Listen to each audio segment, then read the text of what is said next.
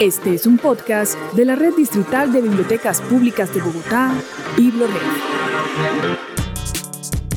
Todas las historias son posibles con la Red Distrital de Bibliotecas Públicas de Bogotá. BibloRed resuena para transformar tus días.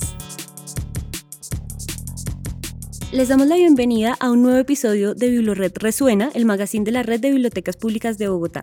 Mi nombre es Alejandra Arango y hoy me encuentro con Karen Higuera. Ambas trabajamos en la línea de Cultura Digital e Innovación y queremos presentarles un espacio que tienen que visitar en Bogotá, no pueden perderse. Este espacio se llama Sala Lapco y ofrece un montón de cosas para que la gente pueda construir sus ideas.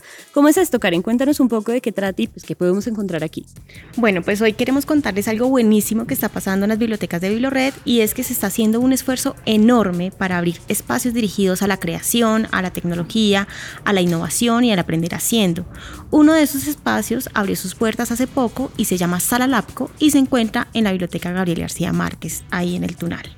En esta sala se han hecho cosas que le sirven a la misma gente y a las bibliotecas, mm, como mecanismos para las huertas que hay en la ciudad, consolas de videojuegos, cortometrajes donde la gente es protagonista de sus propias historias, hacemos talleres donde la pasta, bueno, donde construimos edificios con pasta y aprendemos un poco de ingeniería y ahorita estamos experimentando con robótica. Hay varias cosas para contar, no, no voy a contar más porque nos podríamos quedar acá, pero la idea es que la gente dé rienda suelta la imaginación, que la gente venga, explore, cree y haga con sus propias manos. Pero bueno, aquí tenemos los módulos y yo creo que empecemos a, a mirar qué es lo que hay, ¿no? Este es el módulo de idear y aquí lo que encontramos son materiales blancos, es decir, con lo que podemos empezar a moldear nuestras ideas. Entonces podemos encontrar marcadores, colores, lápices y todo lo que se necesita para bocetar. También tenemos plastilina y arcilla palitos de paleta, hay acetatos. Sí, hay un montón de cosas, reglas, escuadras, pegantes, bueno, cualquier cosa para empezar a moldear esas ideas en caso pues que queramos darle forma y bueno, otros materiales como lo decía Karen que sirven para empezar un proyecto. Y una vez ya se pueda ver lo que queremos hacer, sea en dibujo o en maqueta, pues llega el momento de construir esa idea, así que manos a la obra. Pero antes de seguir con este recorrido por la sala, presentamos a Consuelo Gaitán, directora de Lectura y Bibliotecas y Biblored con su recomendado literario. Con motivo de la lamentable muerte de Antonio Caballero, volver a su lectura.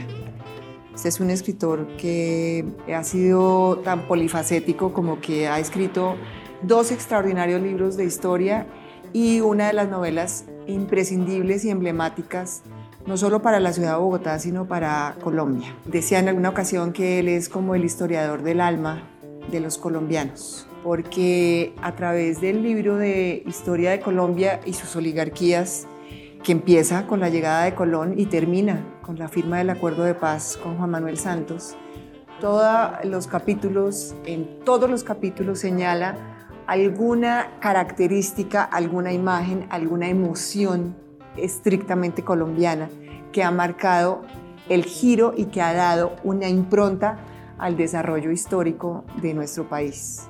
Él habla de la lagartería, habla del el origen de toda esa podredumbre de la burocracia nacional que viene desde la colonia, toda la herencia de esa la animadversión que tenemos entre nosotros.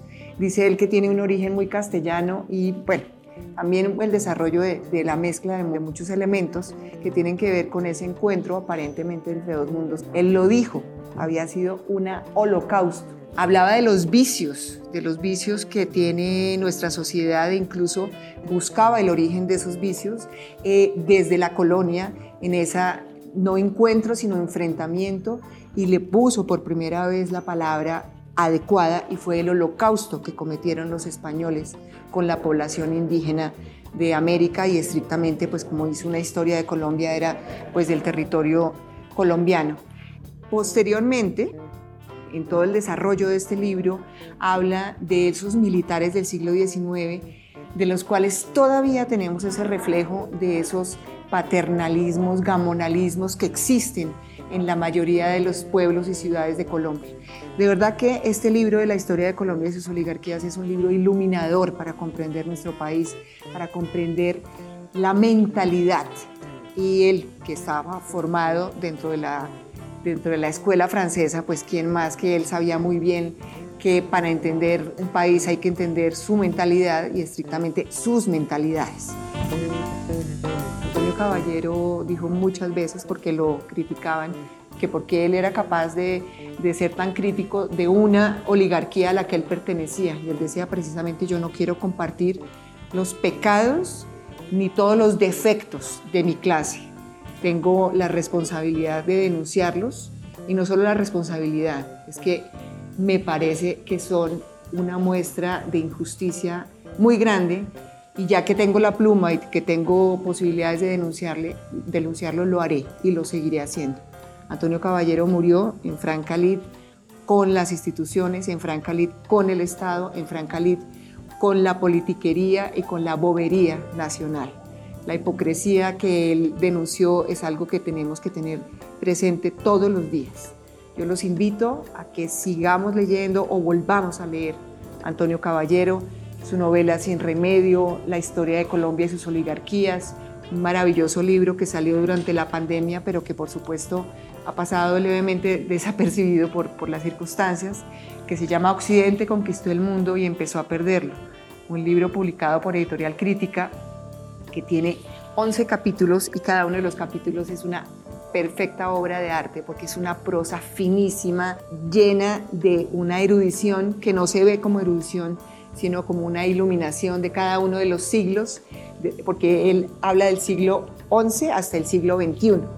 Y realmente es una gozadera leer la prosa de Antonio Caballero. Para um, acceder a, la obra de Antonio Caballero, para acceder a estos libros, los invitamos a visitar las bibliotecas públicas de Bogotá, la, la que le quede más cercana, o también consultar nuestra página web www.bibliored.gov.co. Ustedes allí pueden incluso solicitar los libros a domicilio y se les entregará en su propia casa. Pero de todas maneras las bibliotecas están abiertas de martes a domingo. Pueden acercarse y pueden mirar, ojear los libros y decidir cuál es el que más les quisieran leer en ese momento.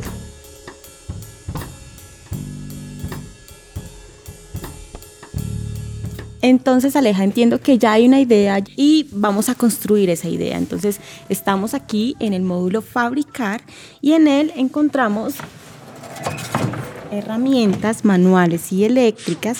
Aquí hay serruchos, martillos, caladoras, mototool, taladros, cintas pegantes, bueno, hay destornilladores, hay un montón de cosas y tenemos unas últimas adquisiciones como la máquina de corte láser con la que puedes grabar y cortar madera, metal, acrílico, por ejemplo, y tenemos una impresora 3D en la que se puede imprimir un objeto no en papel, sino en tres dimensiones, ¿no? que puedes tocar, que puedes sentir. La idea general de este módulo es poder materializar lo que tienes en la cabeza y hacerlo real. Y bueno, pero no todas las ideas son iguales, ¿no? ¿Qué pasa, por ejemplo, si queremos hacer algo audiovisual, aprender a editar audio para hacer un podcast, hacer una película experimental? Pues para eso tenemos el módulo de comunicar, donde encontramos herramientas de otro tipo como grabadoras de periodista, mini consolas de audio, como esta maravilla que tengo en mis manos, que es una Zoom H6 y pues que nos permite grabar audios de gran calidad, así no estemos en un estudio profesional. Aunque de hecho este módulo pues permite como adaptarlo para hacer un pequeño estudio y pues dentro de él aquí encontramos como tomas para poder conectar las herramientas que necesitemos y pues cerrarlo para simular pues ese pequeño estudio y aislar el sonido ambiente. Y en este módulo también encontramos otros elementos como micrófonos, cámaras fotográficas y equipos de iluminación para desarrollar este tipo de proyectos. A propósito de esto, vamos a conocer más temas sobre películas, documentales, música y queremos traerles un recomendado de la Biblioteca Digital de Bogotá. Y nuestro primer recomendado de la Biblioteca Digital de Bogotá es un documental que se llama Festividades Tradiciones y Transformaciones. Este es un proyecto ganador de la Convocatoria Distrital de Apoyos Concertados 2019, un documental que nos devuelve en el tiempo y nos hace pasar por nuestros primeros rituales o fiestas. Allí cuentan el comienzo de los festivales en las localidades de Usme y Sumapaz, la importancia de los mismos para dar paso a diferentes artistas que hoy en día son muy reconocidos, el trabajo de la comunidad para lograr estos primeros equipamientos culturales y la celebración en pro del desarrollo barrial.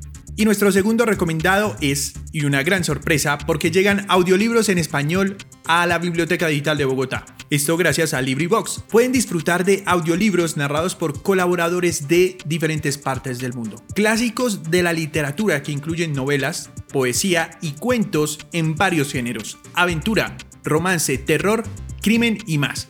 Y estos fueron los recomendados para Biblored Resuena.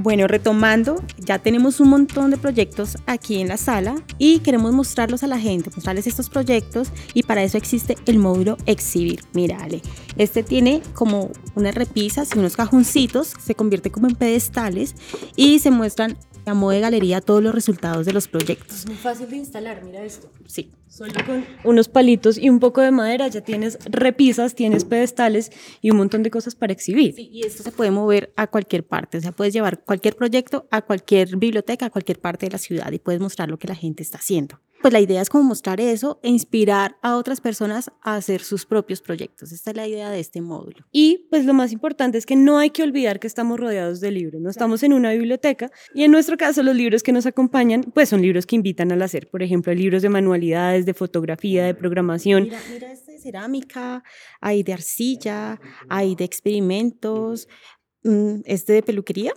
Bueno, pues podemos cortarnos el pelo aquí, es un oficio más, ¿por qué no? Buenísimo eso.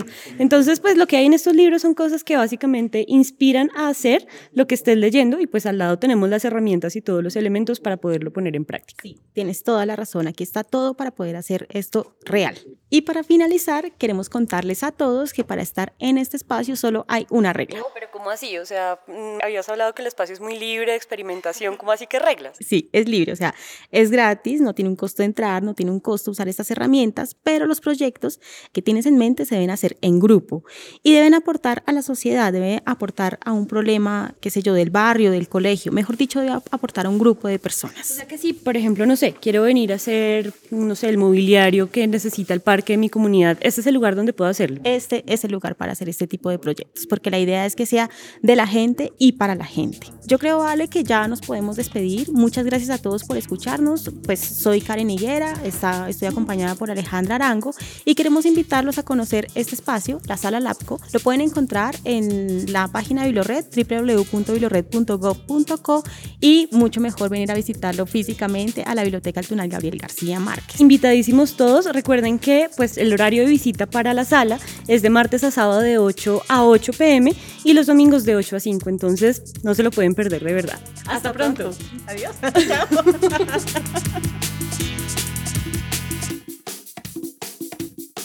Alto, no te vayas, espera un momento. Tenemos unos planes recomendados para ti y tu familia. ¿Sabes cómo sentir y pensar la paz? En la Biblioteca Pública Las Ferias te invitamos a ser parte de nuestro club de no ficción durante los días 6, 13, 20 y 27 de octubre a las 2 de la tarde. Estaremos inmersos en un viaje por nuestra amada Colombia para conocer las regiones que han sido escenarios de grandes luchas y resistencias, donde las mujeres, a través de sus testimonios y marcas que ha dejado la violencia, trabajan desde sus territorios para transformar vidas y tejido social. Acompáñanos. El Transmicable en Ciudad Bolívar Rural.